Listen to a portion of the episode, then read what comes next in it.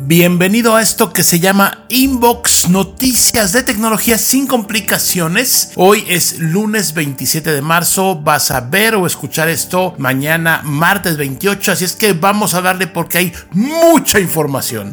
Bienvenido a Inbox con Javier Matuk. El noticiero semanal de tecnología. Fácil de escuchar, fácil de entender. Gracias, mi nombre es Javier Matuk, me dedico a la tecnología hace muchos años y bueno, pues a ver, hay tantas cosas. Primero, HoloLens o HoloLens 2 de Microsoft.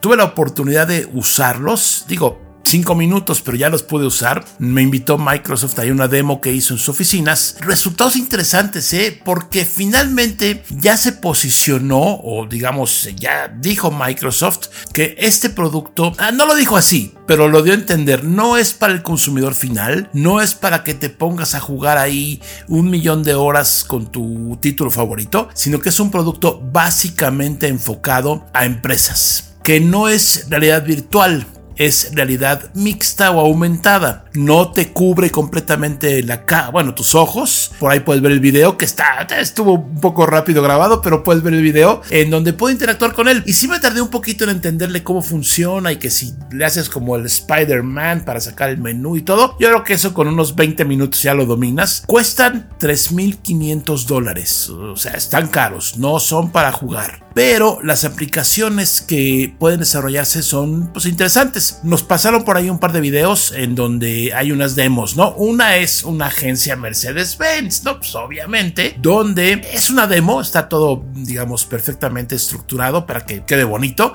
donde un eh, mecánico eh, tiene una duda, una duda con alguna pieza de algún automóvil de Mercedes-Benz y entonces pues como que le pide ayuda a alguien supuestamente en Alemania, se pone los lentes y entonces él está viendo en realidad aumentada, eh, digamos, el diagrama de la pieza que tiene que arreglar, mover, cambiar, lo que sea, porque le está diciendo precisamente persona que sabe que no está en la sucursal del distribuidor, sino que está en las oficinas centrales. Parece como que sí, güey, Mercedes, Microsoft, bueno, pero finalmente la aplicación es lo interesante. Esto es parte de Microsoft Dynamics, que es software para empresas, básicamente, empresas medianas a grandes, y resulta que funciona con Teams. Este Teams que de repente decimos es que se traba, es que no sé qué. Bueno, finalmente es el eje de comunicación que ofrece Microsoft a todo el mundo, a usuarios como tú y como yo, lo bajamos, lo usamos, pero por supuesto también a sus clientes corporativos.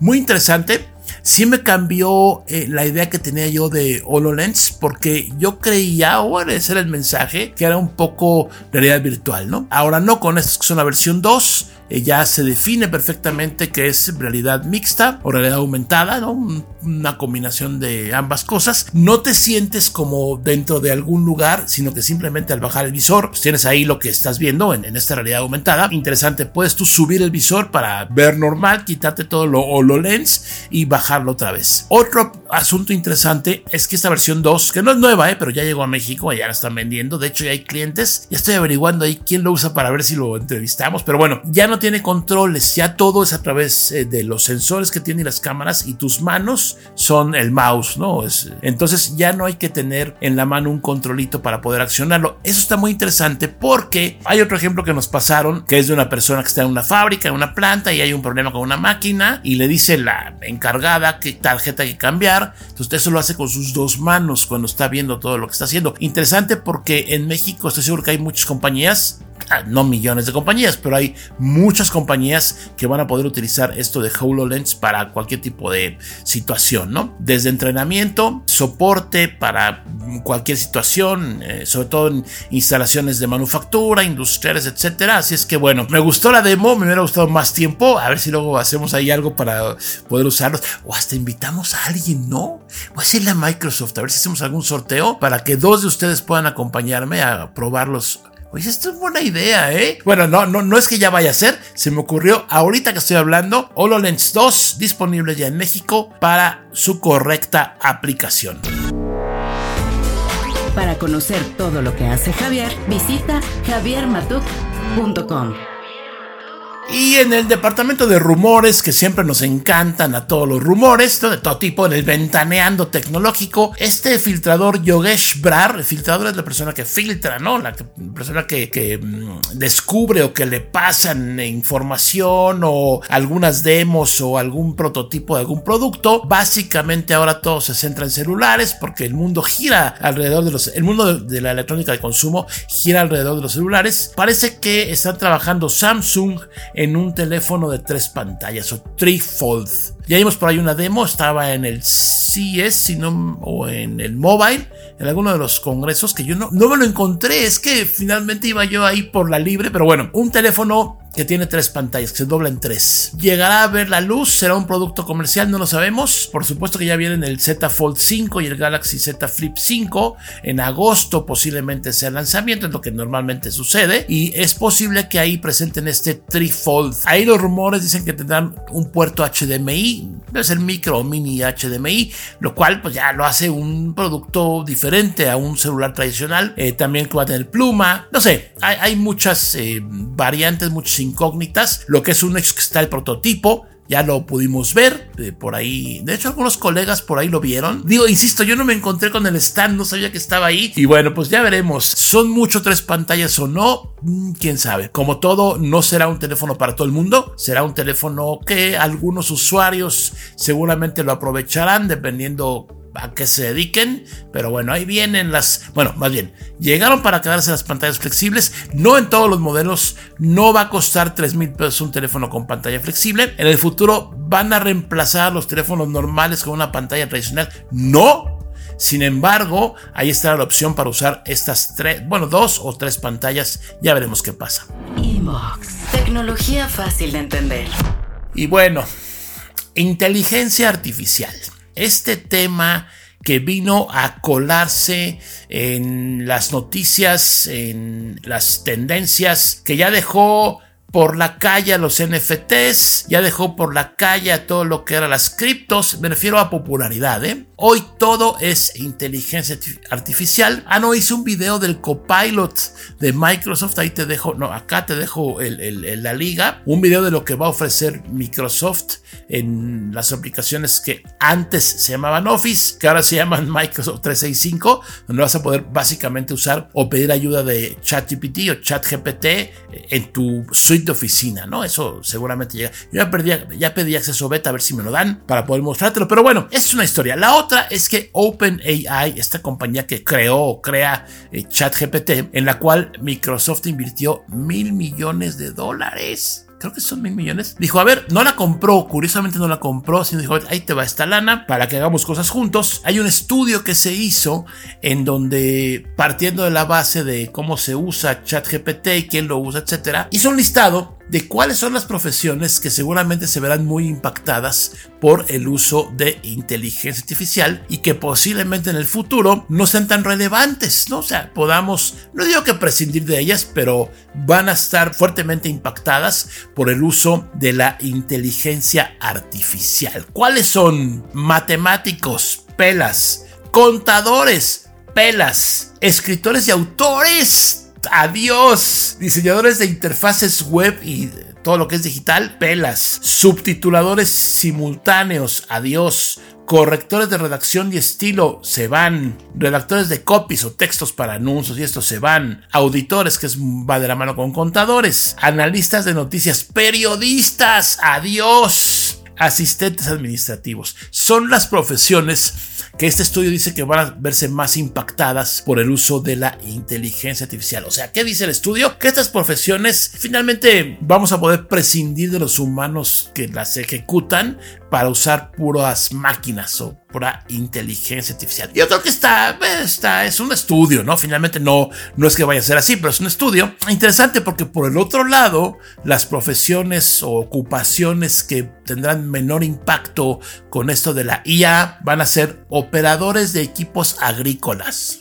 Atletas, pues sí, ¿no? No hay forma de que un software lo haga. Mecánicos automotrices, de chamba ahí en la mecánica automotriz. Albañiles, cocineros, asistentes de cafetería, meseros, garroteros y lavavajillas, instaladores y reparadores de líneas eléctricas, ¿no? que están ahí con energía eléctrica, carpinteros, pintores, plomeros, carniceros, hijo, mataderos y empacadores de carne, qué feo Bueno, la gente que pues, se dedica a sacrificar a los animales que luego nos comemos, algunos, no todos, y otros eh, que básicamente utilizan la mano de obra, la fuerza bruta, ¿no? O sea, la fuerza física, no tanto la intelectual. O sea, un matemático está gastando sus calorías y quemando miles de neuronas resolviendo problemas. Garrotero un ayudante de cocina, e igual no usa tanto, eh, digamos, no hay tanto razonamiento, pero sí usa la fuerza física y es lógico, ese helicóptero también es cortesía de su progenitora, pero bueno, estas personas eh, utilizan más la fuerza física y es lógico que van a verse de menor forma impactadas por el uso de la inteligencia artificial. Interesante. Aquí es donde yo te pregunto, ¿usas o has usado ChatGPT o algún otro para algo en particular? ¿Así, para alguna aplicación específica? Ponme en los comentarios. Y bueno, pues en la encuesta de la semana que lanzo normalmente en Twitter, me voy a acordar de ponerla también en YouTube, pero es que se me olvida. Pregunté, ¿cuánto almacenamiento tienes en tu celular? ¿Cuántos megas de memoria? De fábrica, sin tarjetas, porque algunos celulares le puedes poner una tarjeta. Y te alcanza la pregunta. 6.500 votos, ahora sí pegó la, la, pregunta, muchos votos, muchas gracias por votar. Resulta que 128 gigabytes tiene el 50% de la gente que votó. 128 gigas. Después, 256 gigas o más, el 30%, muy goloso, sea ahí, 250 gigas o más. Así yo, un tera, ¿no? está bien. Y 64 gigas o menos, el 20%.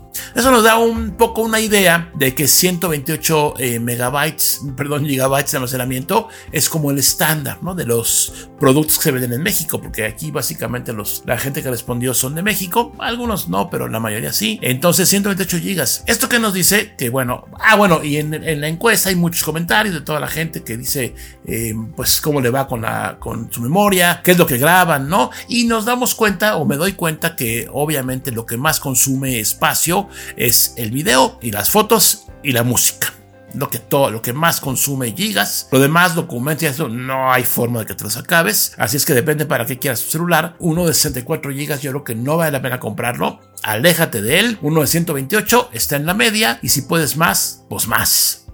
Sigue a Javier en redes sociales como arroba. Y bueno, hace unos pocos días, Joaquín López Dóriga, el comunicador que trabaja en, bueno, ahora en, Grupo Fórmula y estuvo, como tú sabes, N años en Televisa y en otros lugares, eh, pues em, presentó como una novedad esta ah, presentadora virtual llamada NAT de radio de Grupo Fórmula, que es un grupo muy importante de radio en México. La NAT no es nada que tú no sepas, es un asistente virtual, un avatar virtual eh, que eh, lo hicieron, lo crearon para dar noticias, ¿no? Básicamente.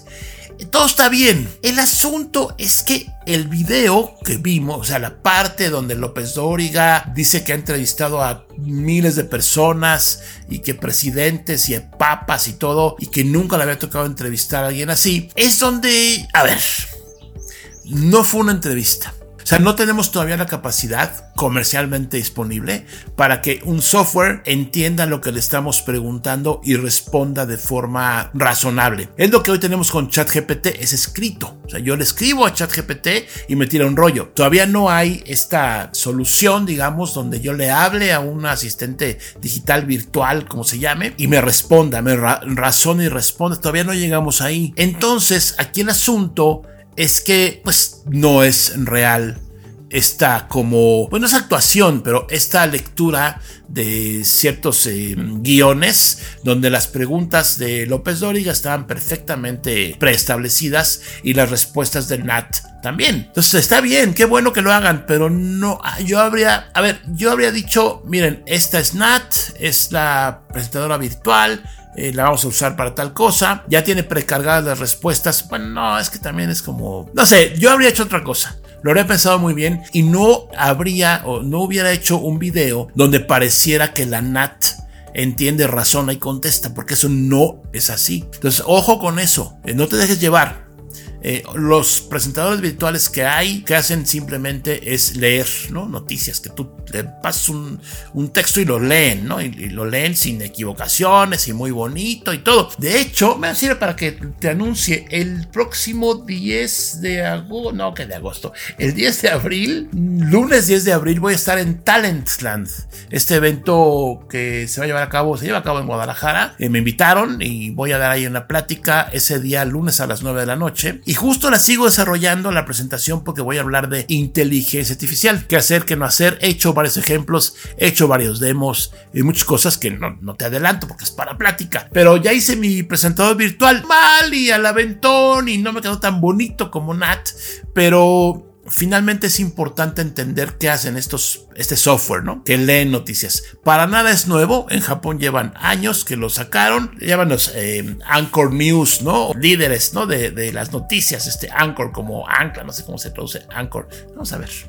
Permíteme. Exacto, esta como ancla. Los anchors siempre son figuras importantes en los noticieros. Bueno, pues en Japón llevan ya mucho tiempo y creo que en otras partes de Asia. Y también justo ayer escuché que en Venezuela, ahí el gobierno eh, parece que creó una presentadora virtual que va a estar diciendo todo lo que diga el gobierno, todo lo que quiera decir el gobierno. Ahí, como sabes, pues está un poco complicada la libertad de expresión. Eh, pero bueno, regresando aquí a Nat de Grupo Fórmula, felicidades al Grupo Fórmula por el esfuerzo, pues seguramente estoy en un buen rato ahí o quien lo haya desarrollado. Y yo creo que es interesante, en lugar de oír nada más noticias, igual ver una cara que te dice las cosas, pero ojo, lo que hicieron, ese demo no es real. No está contestando las preguntas del entrevistador, que en este caso es López Dóriga, puede haber sido cualquier otro. Así es que ya veremos qué pasa. Eh, si por ahí te encuentras de repente algunas noticias con un presentador que está perfectamente sentado y está medio robotizado, es un robot que nada más lee lo que alguien más le dijo, ¿no? Estamos muy lejos de, por ejemplo, la película esta Hair, donde era una novia virtual que reaccionaba, hablaba, que era, era una de mis novias, ¿no? Jenny Scarlett Johansson, ¿no? Según yo. Bueno, en fin, ahí es obvio una película eh, de ciencia ficción donde esta inteligencia razona, contesta, se enoja, se ríe, etc. Aquí es una presentadora. Y perdón que me extienda tanto, pero es importante entender eso, ¿eh? Inbox. Y bueno, posiblemente te enteraste que el gobierno norteamericano ya prohibió el uso de TikTok en teléfonos propiedad del gobierno, de todos sus empleados. Ya no pueden usar esa aplicación en sus celulares. Si en el celular privado de cada quien, pues hacer lo que quiera, pero en los teléfonos del gobierno ya no. Otros países están siguiendo los mismos pasos. Es decir, están limitando el uso de TikTok. ¿Por qué? Porque se roban los datos. Ese como un, así lo que se dice, ¿no? Es que se roban los datos. Bueno, el señor Shou Si Chu, eh, que es el director de TikTok, estuvo ahí en el Senado norteamericano y le hicieron muchas preguntas. Le preguntaron los, los, pues los senadores norteamericanos eh, unas preguntas que de veras, híjole, no sé por qué. Le preguntan a, a ¿qué? Show Si Chu. Oye, Show, ¿TikTok se conecta al Wi-Fi? Y el señor dice, así como a ver dónde, ¿por qué me están metiendo este? O sea, ¿dónde están? ¿Me quieren meter el pie para que la riegue? Y dice, pues sí, se conecta al Wi-Fi, ¿no? Si el teléfono tiene una red Wi-Fi y, pues para poder presentar lo que presentamos en TikTok tiene que conectarse a Internet y al Wi-Fi. Nunca entendí por qué preguntaron eso. ¿Será que es a propósito? ¿Será que realmente no tienen idea? Y, así como eso, hay eh, en algunos otros personalidades que han estado ahí en el Senado norteamericano, en estas audiencias donde estos ejecutivos, ahí estuvo Jobs, estuvo Gates, hace muchos años, estuvo Zuckerberg, que también estuvo Bezos o Besos, el de Amazon, varios, eh, y bueno, ahora le tocó al señor Chou, sí, Chou, de TikTok. Las respuestas fueron así como muy parcas. Eh, por ahí puedes consultar todo lo que pasó si quieres. A mí lo que nada más recuerdo aquí contigo en esta edición de Inbox es esta pregunta. Disculpe, ¿TikTok se conecta al Wi-Fi? Pues es que señor, si no, ¿cómo, no? Si no, ¿cómo va a hacerlo? Y obviamente preguntamos más cosas de cómo hacían para evitar que menores de edad usaran la red. Eh, también le preguntaron que si cuando estaba yo viendo un TikTok, el software leía mi iris para saber mi expresión y entonces a partir de la expresión poder alimentar al algoritmo para mostrarte más videos de acuerdo a lo que tú hayas expresado con tu mirada. Muchas cosas muy interesantes, que esas están buenas, pero esa del Wi-Fi sí se queda para la historia de Internet. Para conocer todo lo que hace Javier, visita javiermatuk.com. Y bueno, ya nos vamos, pero antes de irnos, algunos, algunos comentarios que me hiciste favor de, de, mandar del inbox anterior. Dice JCMX, Inge, quizás tenga un poco de cierto que Amazon, Meta, etcétera, hayan contratado gente de más respecto a los despidos, ¿no? Aquí en nuestro México de oro, Salubridad contrató mucho personal, en particular eran enfermeros y médicos. Se dio un bajón del virus y dejaron de hablarles. Ya no tienen contratos. Tengo dos conocidos que tienen más de un año y medio que no les hablan porque no hay contratos. Ya no hay tareas COVID, ya no hay áreas COVID y si las hay son áreas muy pequeñas que no se ocupa el mismo número de personal. Pero bueno, a final de cuentas es gente que se quedará sin un ingreso. Sí, sí, o sea, JC, eh, tu ejemplo del COVID es perfectamente entendible, pero Meta, ¿por qué no? O sea, es una compañía de software. En fin, yo creo que sí hubo una gran contratación y están aprovechando ahí para limpiar. José M. Me interesa tu tasa de SAP. Me gustaría que algún día hablara de SAP y sus múltiples usos, ya que casi no hay información en YouTube. Saludos. Gracias, José. Sí, Ahí está mi taza. SAP es una compañía alemana, de origen alemán, que hace software para empresas, ¿no? Es, básicamente es B2B, empresa empresa o business to business. Algún día a ver si entrevisto a alguien. El problema es que a mucha gente no le interesa. Eh, a ti sí, José, y a mí también, pero bueno, a ver qué pasa ahí. Muchas gracias. Galina, ChatGPT no lo uso, de hecho mi compañía teme la filtración de información por lo que no nos lo han soltado correctamente y hablando de eso me da risa eso del TikTok. Yo trabajo en una compañía hindú de tecnología y literalmente es sospechoso pensar que los estadounidenses teman al espionaje si muchos de sus servidores incluso de defensa ya están en la India y los productos estadounidenses están fabricados o en China o con partes que vienen de China. Me parece que es un asunto más ligado a la situación actual política que ese país del norte se trae con Oriente, es con todo el mundo y los costos de producción. En fin, muchos saludos. Excelente video. Gracias, eh, Galina. Ángel B. Cinta. Yo estoy usando ChatGPT Chat para dos cosas. La primera, para mejorar mi escritura en inglés como pasatiempo. En mi trabajo no requieren que hable un idioma extranjero, pero lo hago porque me gusta. Bien, siempre aprender otro idioma te va a algo te va a dar en el futuro. Segundo, más específico, ChatGPT me ha ayudado a diseñar exámenes con más candados para evitar trampas, copias y con reactivos cuyas respuestas sean casi imposible de falsear para las materias de matemáticas y programación para nivel medio superior.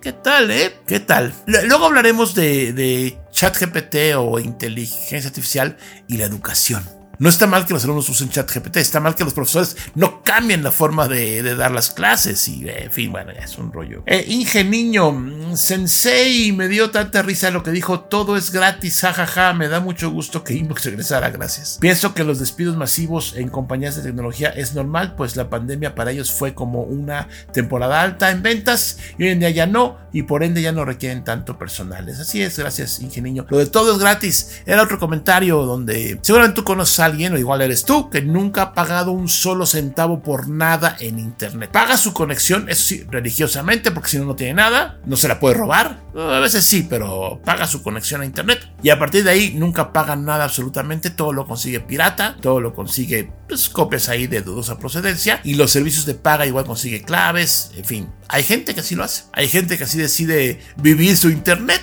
Adelante, cada quien sus problemas. Y pues si hay que pagar algún servicio y tú puedes pagarlo, págalo, ¿no? Puedes, ojo, ¿eh? Hay unos muy caros. Ahora que estado haciendo todo lo de inteligencia artificial, he entrado a unos sitios que te cobran una lana, así 50, 60 dólares al mes por hacer videos y por cosas ya más sofisticadas. Y yo he estado ahí nomás con pura prueba gratis porque los voy a usar 10 minutos para la conferencia que voy a dar. Pero bueno, ya hablé mucho. Mil gracias por escuchar o ver este episodio de Inbox. Te invito a suscribirte al canal si estás viendo esto por YouTube. Dale suscribir, pon la campanita, dale like, déjame un comentario. Los comentarios le encantan al algoritmo de YouTube, entonces déjame un comentario ahí, bueno, malo, te gustó, no te gustó, lo que tú quieras. Ya sabes que los mejores o algunos de los mejores los eh, comentaré, ¿no? Valga la redundancia, el próximo Inbox. Así es que gracias por verme. Si me escuchas vía cualquier plataforma de podcast, ah, por cierto, se me olvidó, híjole, es que llegó a México Podimo. A ver si hago un video de eso. Un, sistema de paga. No es gratis. Con podcasts.